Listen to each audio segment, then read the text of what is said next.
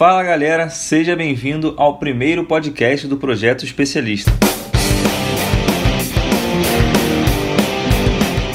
Estou aqui com dois parceiros meus de sessão é, que estão inaugurando esse podcast e se disporam a responder algumas perguntas do EAGS, porque, como sabem, né, eu sou do CFS e tem muita coisa do EAGS que eu não conheço.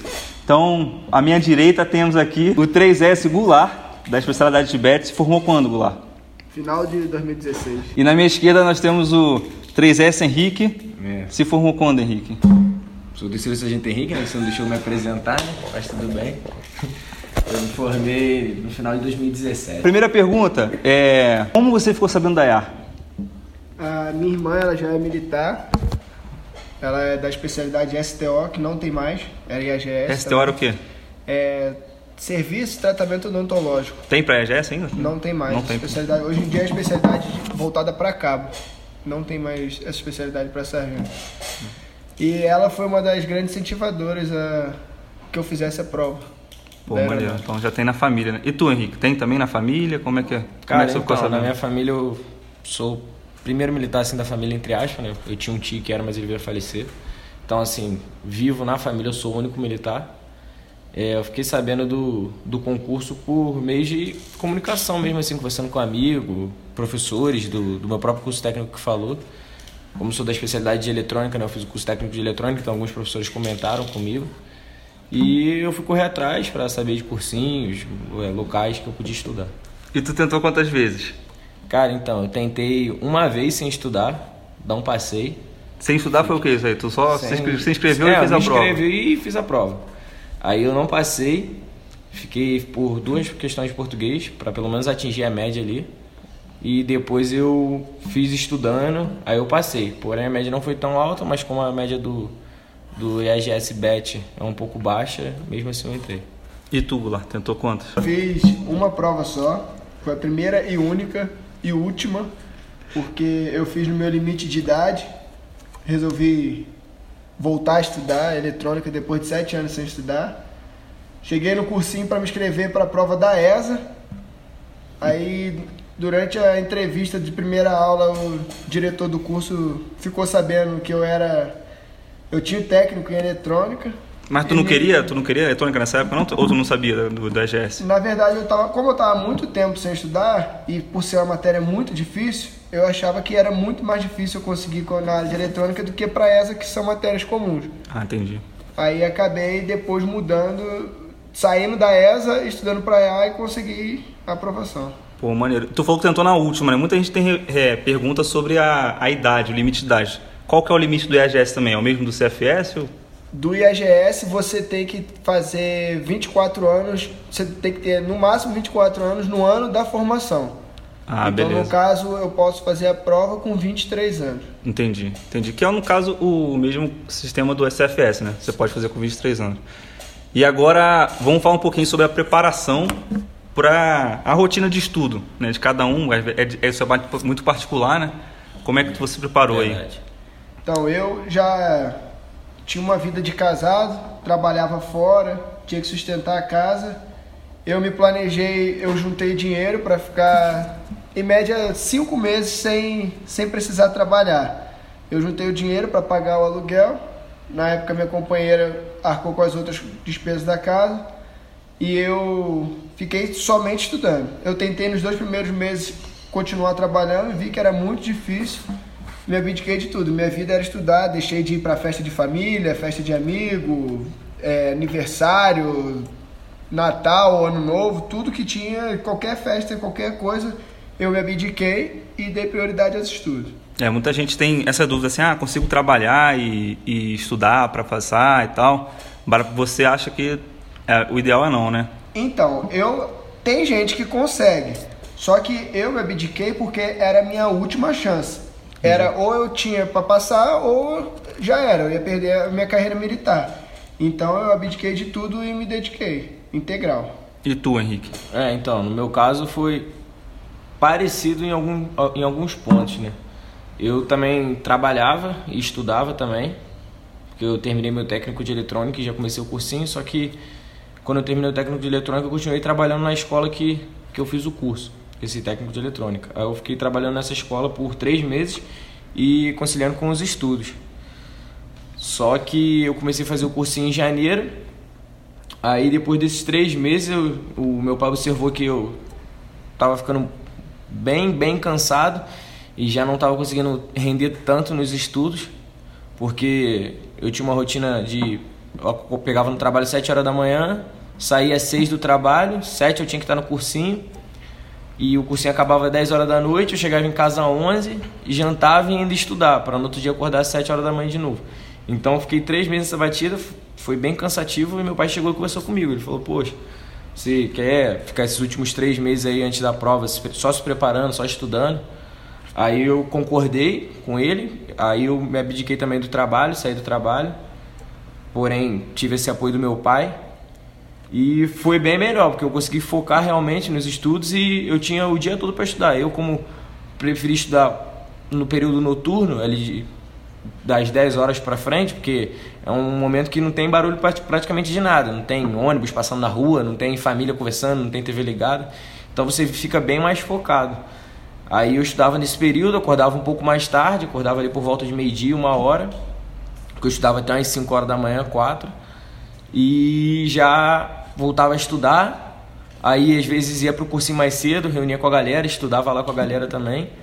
Aí assistia aula no cursinho, chegava em casa, continuava estudando, que eu já chegava às 11 horas em casa, né? E ia dormir ali às 5 horas da manhã. Então eu preferia estudar até mais tarde e descansar até um pouquinho mais tarde também. E depois já emendar essa rotina de estudos direto já. Pô, maneiro. E só para quem está fazendo técnico eletrônico aí, ou está pretendendo fazer, né? É, quais são as matérias que caem para o EGS, no EGS BET? Não, Não matéria, matéria que eu digo é, português, é. a prova, né? Então, no, no EGS, né? Na função BET, né? Na especialidade BET, que é eletrônica, só cai o português e o próprio específico, que é a ah. própria matéria de eletrônica, né? Só que aí são vários tipos, né? Tem eletricidade, eletrônica digital, eletrônica analógica. Sim, sim, sim. É, matérias da própria especialidade. Beleza. E prática também tem? Porque tem especialidade que tem prática, né? Então, toda especialidade do IAGS, você tem que fazer uma prova prática para entrar. É, é uma das provas, assim, que eu acho que mais mais teme o pessoal que faz, porque a, não que a prova escrita seja fácil, pelo contrário, é uma prova difícil, só que a média de passar é, é um pouco baixa. Mas a prova prática ela é apta ou não apta. Então não, não tem como você. Ah, vou tirar uma nota um pouquinho abaixo ali, mas já passei na prova escrita. E é uma prova que exige muita, muita, muita dedicação. Pô, legal, legal. E agora a parte da na EAR, né? Como é que foi esse período de adaptação da vida civil para a vida militar? O que, que vocês sentiram mais dificuldades? Como é que foi? Porque assim, o EGS é um pouco diferente, porque a batida lá, acho que no começo, quarentena e tudo mais, é, é muito mais corrido, né? Porque vocês têm menos tempo, é, diferente do CFS, vai ficar dois anos, então, regulamento, você vê um regulamento por, por série ali, já no EGS é tudo de uma vez, acho que é muito corrido. Como é que é essa adaptação? Então, assim, para mim, é, eu vejo o EAGS, como você falou, né? Ele é bem mais corrido, né? E como o EAGS agora, todo EAGS são turmas de um ano, você já entra na terceira série, você não passa pela primeira, segunda série. O nível de cobrança já na quarentena, já, que é no período que você está se adaptando, está saindo da vida civil para entrar na vida militar, a cobrança ali já é grande, porque você já vai sair uma turma, é, vamos botar assim, antigo, né? Você já vai sair terceira série e você vai precisar com responsabilidade, isso, né? você vai precisar comandar a primeira série, a segunda série. Então você tem que sair já, vamos botar assim, mais engrenado, né? Para vida militar. Então, esse período de adaptação ali do EGS, eu acho que nesse momento é mais corrido do que o do CFS, assim. A, o nível de cobrança é maior. E durante todo o curso do EGS, o nível de cobrança é, até ali a formação né, que a gente faz terceira, quarta série, ele é maior o nível de cobrança porque o CFS em um ano ele ainda é segunda série, então ele, a cobrança dele é um pouco mais tranquila ainda nesse primeiro ano. No segundo ano a cobrança fica mais forte. Entendi. Então por isso que eu acho que a galera que vem do meio civil, que a maioria hoje em dia, né, porque acabou o concurso para os cabos, eles chegam e o pessoal do EGS sofre um pouquinho mais nessa adaptação porque é um pouquinho mais ralado. E qual foi a maior dificuldade que você encontrou lá dentro, saindo da, se adaptando lá? Acho que, assim, na nossa especialidade, nossa maior dificuldade é que a gente estuda tudo, que todas as matérias que caem lá, a gente nunca viu aqui fora. Então tudo que Tudo você é novo, estuda né? para fazer para a prova, não tudo, né, generalizando, mas na sua maioria você não usa para fazer as provas. Então para a gente tudo é novidade. Algumas especialidades facilitam, no caso de enfermagem, Administração. administração, porque tudo que você estuda para entrar, você vê lá dentro. Então você ah, já está na massa do sangue, você estudou para o concurso, você se dedicou muito, então você já, já facilita na hora de fazer a prova. No nosso caso, não. A gente vê, de, acho que de, de 30 provas que a gente faz lá, Duas. duas no máximo a gente viu aqui fora, a matéria. Uma delas é telecomunicações, inglês técnico, e o resto é tudo novidade pra gente. Então isso dificulta muito. E outra coisa é o cansaço, né? Porque assim, aqui fora a gente, por exemplo, eu me abdiquei do trabalho, o Henrique também se abdicou do trabalho dele quando viu que estava difícil, lá dentro você não tem essa escolha. Você acorda 4 horas da manhã, vai fazer faxina, vai fazer as, as atividades do dia, vai pro galpão, vai ter atividade física, você fica com cansaço físico, mental, e à noite você ainda tem que estudar. Aí vai de pessoa para pessoa. Tem gente que consegue abdicar e estudar só no final de semana, tem gente que precisa ficar estudando a, madrugada inteira, e isso te sobrecarrega. Aí junta a saudade da família, junta a, a prisão que você tá ali, que você não vê a rua, você se sente longe do mundo, você fica desinformado de tudo. Isso tudo é bastante assim sobrecarregado, sobrecarrega muita gente, né? Então acho que o nosso para entrar na escola, o nosso psicológico tem que estar muito forte. Ele comanda muito lá dentro. Algum momento você pensou em desistir lá? Não. Eu, particularmente, nunca pensei em desistir porque era a chance que eu tinha na minha vida de realizar um sonho. Então, eu não tive nem essa opção de pensar em desistir. E tu? Mas a gente vivenciou muitos casos lá. Eu tive, na minha turma, teve um colega que no segundo dia ele simplesmente desistiu com a pressão de um dia. No segundo ele pediu para ir embora. Aí acontece, não é uma coisa anormal. Sim, sim. Geralmente a primeira semana ali, né? Onde tem mais que o cara sente o baque e tudo mais. Depois, se você passou pela primeira semana, já começa a, a- a se acostumar, né? Você sentiu algum? Teve Cara, eu, amigos eu próximos lá? também, eu também não senti vontade de desistir em nenhum momento. De coração mesmo, também não passou pela minha cabeça. Não era nem por assim, ah, é a oportunidade da minha vida. Ah, não, foi mais pela, pela realização do sonho mesmo, porque também era um sonho pra mim. Então, não passou pela minha cabeça. Eu vi realmente alguns amigos também desistindo, na minha turma também teve. Minha turma foi um ano depois da turma do, do Goulart, né? E eu também, na minha turma também teve algumas pessoas desistindo. É, é bem triste até você ver algu- algumas pessoas assim que tá do armário do seu lado, assim, ou então cama do seu lado, pessoas indo embora e é, é, é- é tenso, porque você tá acostumado ali, que lá você cria um vínculo de amizade muito rápido, assim, uma amizade que aqui fora você demora para construir um, dois anos, lá dentro em um mês às vezes você já tá muito amigo do cara, porque essa quarentena ela faz você precisar muito do outro, então você pega esse vínculo assim. Então, pô, você vê um cara que era muito seu amigo indo embora assim, você olhar pro armário do lado, o armário tá vazio e tal, é meio tenso no início, você não, não sabe às vezes lidar muito com aquilo. Mas pensar em desistir eu realmente não pensei. E ajudei até algum, alguns amigos que estavam querendo pensar em desistir, não que já estavam focados, mas eles estavam começando a querer pensar e eu, pô, chega ali, fala pro cara continuar e graças a Deus alguns continuaram. Isso teve contato com algum que desistiu, chegou a conversar, ver se o cara assim, se arrependeu e tal. Eu falo isso porque na minha turma teve um cara que ele, no, na- no acampamento, ele desistiu no dia do acampamento, do acionamento, e aí ele falou que não queria mais tal, desistiu logo depois que encaminhou né, real- realmente a desistência dele, que não tinha como voltar atrás, ele estava arrependido, queria voltar, teve que fazer prova de novo e acabou voltando e se formou depois. Mas chegou a ter contato com alguém? Na minha turma aconteceu algo parecido também. Foi, foi um, um cara que ele se formou até na, na turma agora, desse final de ano agora que se formou. Foi até bom, ele mandou foto lá no grupo, que ele tá até hoje no grupo da turma. Ele, acho que foi na quarentena ainda, ele pediu para desistir, ele teve, acho que algum, não sei, algum problema familiar, não, não lembro direito. E ele ainda, acho que caiu no alojamento, acho que abriu o queixo, algo do tipo. Aí, poxa, juntou tudo aquilo ali, né? Ele foi e pediu pra ir embora. Aí ele foi mandado embora, desistiu tal. Aí logo depois, assim, acho que uns seis meses depois, né, demorou um pouquinho, foi um pouco mais de tempo, ele já conversando com algumas pessoas da turma que ele tinha proximidade, ele falou que se arrependeu de ter pedido para ir embora e tal, mas que ia fazer a prova de novo e que ia entrar de novo. E, graças a Deus deu tudo certo, ele entrou de novo e hoje já está formado, já, já é sargento. Tu teve, Goulart? Não, na minha turma foi só um colega da especialidade que foi desligado e conseguiu no, na, no próximo concurso ele conseguiu fazer, mas de, de, dos que desistiram eu não tive muito contato não. Até porque foi no primeiro dia a gente não tinha tanta proximidade. Ah, entendi. E quantas vagas, não sei se vocês vão lembrar isso aqui, né? Quantas vagas tinham para BET na tua turma e na tua, para ver se tem uma... Na certa... minha turma foram 30 vagas. Na turma? É, na minha já foram 40, né? Na minha foi a, a única turma que destoou um pouco assim das, das turmas de eletrônica que entram. Normalmente são 30 na, ali nessa média, né? Na, normalmente a turma de eletrônica são 30 vagas. A minha deu essa destoada, foi para 40. A média fica em quanto, mais ou menos? Aí. Então, a média. Na minha, na minha época, o último acho que foi 6,5, 6,3, alguma coisa assim. O último titular, né?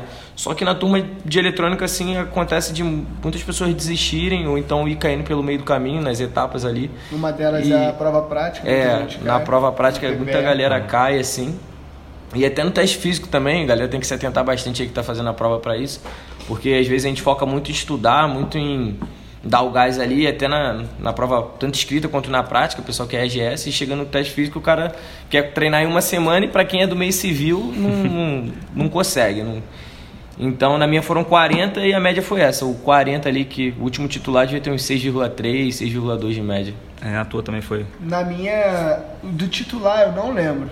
Assim, qual foi a, a média. Mas normalmente é isso aí. O, o último titular é 6, 6 e pouquinho. Eu sei que o último que entrou, que foi pra escola, a média dele foi 5 bola bola. Caramba, média 5 cravado. Tanto que esse menino que desistiu no segundo dia não tinha reserva para chamar. Porque não tinha gente que tinha conseguido fazer a, a nota mínima para para ser convocado. Beleza. E agora, é, depois de formado, o que que Bet ele trabalha após depois desse período de formação, né? O que que ele pode fazer na FAB depois da formatura? Então, é, Bet, ele já carrega uma fama que Bet é bom em tudo, né? BET, bom em tudo. É, o Bet, cara, ele pode trabalhar em qualquer lugar, desde o, do hospital até a aviação. Ele pode ser, ele é útil em qualquer lugar. Na sua maioria, ele vai ou para a área de DCEA, a maioria das vagas que abre para destacamento. Isso aí é uma coisa que o cara que estuda para Bet ele tem que ter isso em mente que as áreas mais longe sempre abrem. Essas, essas localidades é, estranhas? Isso. Manaus, Roraima, o sul, mais do extremo sul, extremo norte, essas vagas sempre abrem vaga para Bet, porque precisa lá nos destacamentos. Tem na área da aviação também, que acho que é o que a maioria deseja. E tudo, tudo, tudo. Você pode pegar desde a área de informática, área de telecomunicações, aviação, você pode fazer tudo. Depende muito do que vai abrir. É. No caso, assim, de, igual o Goulart falou agora, dos destacamentos, né? Pra galera que é, acho que do meio civil aí fica meio. Ah, o que, que seria um destacamento? Né? Destacamento é ali a galera que trabalha na parte dos radares, na parte de telecomunicação, como ele comentou também. Esses destacamentos, eles são locais bem distantes, assim, bem vamos supor assim, destacados. Assim, é, como o nome já fala, né? Locais destacados, isso é verdade. fora de uma base. É, fora de, é, assim, não tem nada ao redor dele. Ele não é tipo dentro de uma base, dentro de, de, de um local onde tem outras unidades. Ela é uma unidade realmente muito solitária, assim, destacada. Cachimbo, Cachimbo, é Cachimbo, é São Gabriel da Cachoeira, esses locais assim. Beleza. E agora, é, falando sobre esses locais, né, localidade, vocês são do Rio de Janeiro também, né? Que nem eu. E como é que foi essa decisão de sair do Rio? Foi opção própria ou é, a Fábio que não, saiu, não abriu o Rio para vocês? Como é que foi essa história? Bom, então, no meu caso, cara, quando eu fui fazer a prova, eu já deixei bem claro para minha mãe que eu não voltaria para o Rio de Janeiro. Tu não queria voltar mais? Por dois motivos, né? Um, porque eu não tinha vontade de voltar, porque eu realmente queria é, aprender, viver a vida e me virar, me virar, assim, entendi, aprender entendi. realmente a, a ser responsável por mim mesmo, não que eu não fosse antes, né? E o outro motivo é porque para eletrônica, para nossa especialidade, é quase impossível abrir vaga por Rio. Quando abre, abre uma vaga. Acho que eu nem lembro o caso de abrir duas. Mas abre sempre uma. Sempre não, mas às vezes abre uma vaga.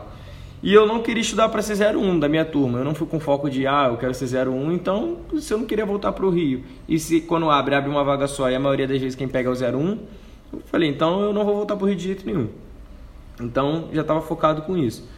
Só que eu não tinha Anápolis em mente. Anápolis era um local que eu Sabia que existia Anápolis? Porque não, eu não sabia, não. Eu nem sabia eu, pra mim, Anápolis era só aquele filme que tinha dos Estados Unidos. Não sei se você já viu, do, do, Maluco da Marinha lá. Não, nem isso eu vi. Eu não sabia que existia Anápolis mesmo. Eu, eu sabia que existia Goiânia, né? Estado de Goiás, mas só conhecia isso. Nunca me imaginei que Ficou eu ia morar no... na hora da, da, localidade lá que saiu. Só lá na hora, na hora da vaga não, né? Um pouquinho antes eu já tinha uma noção. Porque meu, meu primeiro local que eu queria ir era Brasília. Porque não sei porque eu sempre tive a vontade de morar no Centro-Oeste. E então, e o único local que eu mais conhecia assim, era Brasília. Então eu falei assim, ah, pô, vou para Brasília e tal. Lá tem umas unidades boas para trabalhar. Então eu queria ir para lá. Aí, quando eu observei assim que a maioria da galera da minha turma queria também Brasília e eu não estava numa classificação tão boa e abriu a oportunidade de Anápolis, aí eu falei assim, pô, é no Centro-Oeste. Aí me informei sobre a, a localidade, vi que era uma localidade boa, um, um local bom para você morar e para trabalhar. E eu iria trabalhar no ramo da aviação, né?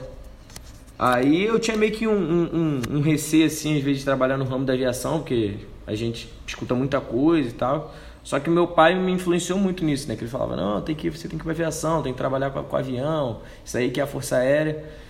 Então eu falei, ah, então eu vou para Anápolis, que é o Centro-Oeste, um local que eu gosto, que eu sempre tive vontade de morar. É, a cidade é muito boa e vamos ver o que, que dá trabalhar com avião. E hoje sou muito, muito feliz aqui em Anápolis. Não tenho vontade de, de nenhuma de sair de Anápolis. É um local que eu gostei, muito menos de voltar para o Rio. E sou muito feliz também com o que eu trabalho, que é que eu trabalho com o KCF5, né, na manutenção dele.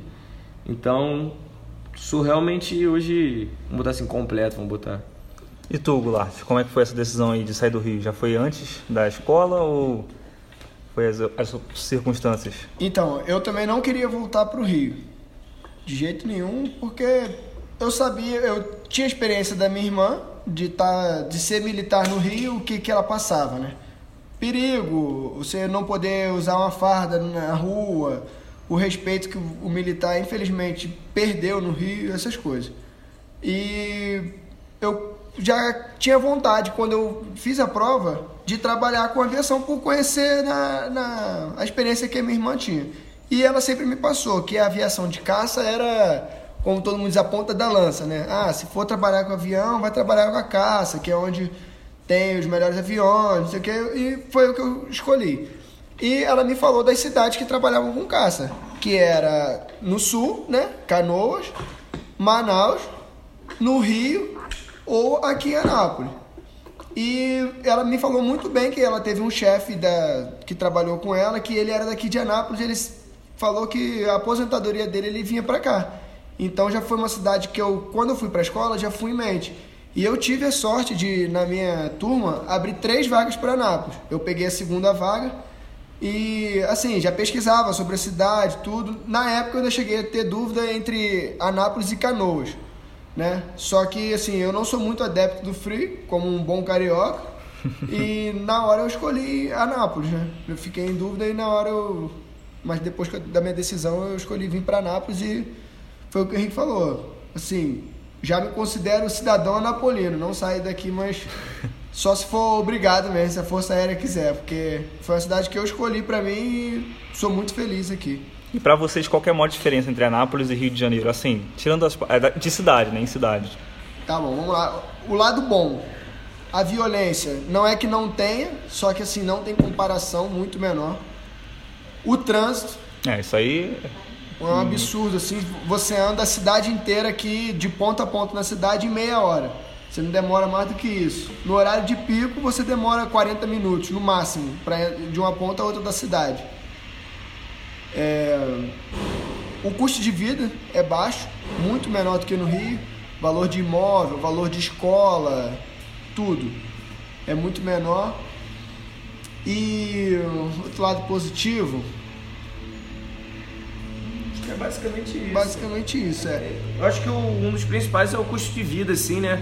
É a qualidade, né, É, também. é, custo de vida é qualidade de vida, né? Pra o pessoal que tá vindo do Rio, assim, né? A gente tá acostumado a ver as coisas bem caras e a gente chega aqui e a gente toma um baque, porque você vai no mercado, você. Não que assim seja, ah, a coca aí é 10 reais, aqui é 3 reais uma coca de 2 litros. Não.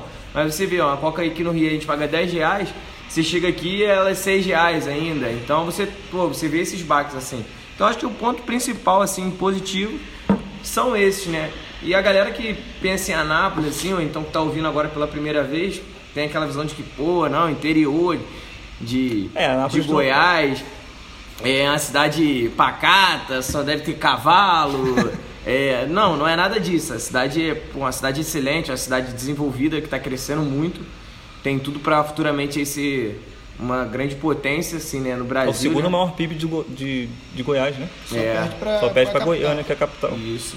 Então, assim, é, é- é um local excelente para quem está começando uma vida, igual a galera que está saindo da escola que se forma terceiro sargento. Né? Agora, os pontos negativos, eu vou ser bem sincero que eu não consigo nem falar, porque eu não consigo ver ponto negativo aqui. E você, Goulart? Assim, ponto negativo. É porque depende é- muito da pessoa, desculpa É, te interromper. Depende muito da pessoa, Isso, né? É, vai depender do, do seu gosto, mas fala aí alguns. Trazendo para uma realidade assim, global. Hospital, você não consegue, tipo, todas as especialidades igual no Rio. No Rio você quer, ah, eu quero um médico especializado em varizes. Você vai na esquina, você acha. Aqui não. Quando tem é um, mas assim, é, é outro. É um lado negativo que você acaba trazendo para um positivo. Ah, não tem, tudo bem. Só que você vai em Goiânia, tem tudo. Que é muito Daqui perto, para né? Goiânia de carro você faz em 40 minutos, 50 minutos. Exatamente. Então assim, você não tem na cidade que você mora, mas Goiânia é muito próximo. Então, pode, a Goiânia a gente pode dizer que é a nossa realidade É para quem mora no Rio. Porque no Rio, por exemplo, você tem um especialista, você mora na Baixada Fluminense, você tem um especialista que ele é na Barra, você vai demorar duas, três horas para chegar no especialista. Aqui talvez você vai conseguir ainda bem mais rápido, entendeu?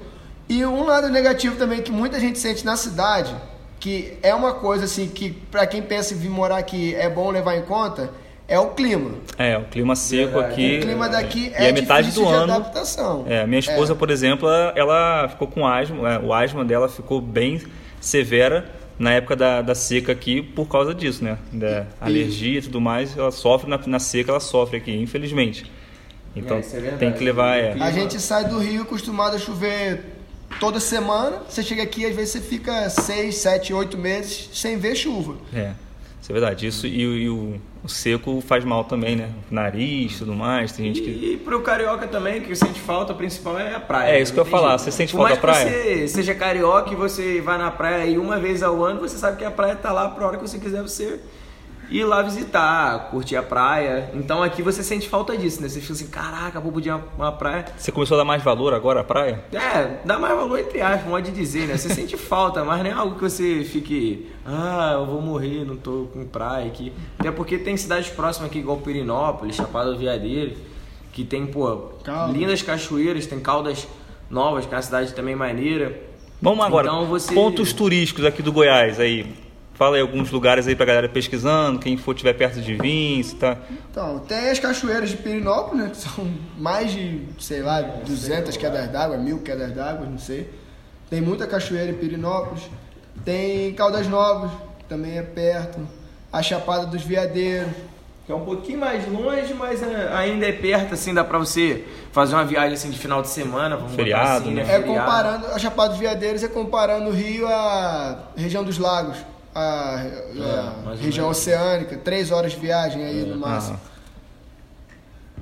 Agora. É, deixa eu ver aqui. aqui ah, tá, agora é a última. Então, para encerrar, uma dica aí, uma mensagem, alguma coisa assim, para quem está querendo fazer o concurso da EAR, né? e mais especificamente para o BET, ou, ou para a EAR em geral, fala aí o que, que a pessoa pode esperar, né? O que, que você poderia falar para essa pessoa? Cara, assim, uma dica do que ela pode esperar, do que. É meio difícil de, de dar, né? Até porque cada especialidade é diferente, né? Uma da outra, assim. Então, às vezes é meio difícil você dar uma dica. Mas o que eu posso dizer é que pô, o gás no estudo aí, como eu falei antes, né? Não esqueça do teste físico. se possível, sempre tente conciliar enquanto você está estudando, já ir treinando para não ficar sobrecarregado ali para a última hora e você se sentir pressionado para isso. Porque quando você chega na hora do teste físico ali já com uma naturalidade, sabendo que você faz realmente o tanto de flexões precisa, tanto de corrida, você sai bem melhor na, no, no teste físico ali, porque o nervosismo é um ponto principal, tanto na prova prática quanto na prova teórica. E entrando na escola, cara, a mesma coisa, né? Lá você vai ter mil atividades para fazer num, em um dia e às vezes você vai achar que não vai dar conta, mas no final você sempre dá conta, porque tem os seus amigos ali para te apoiar, para te dar força e contar com, com você, né? Eles, eles contarem com.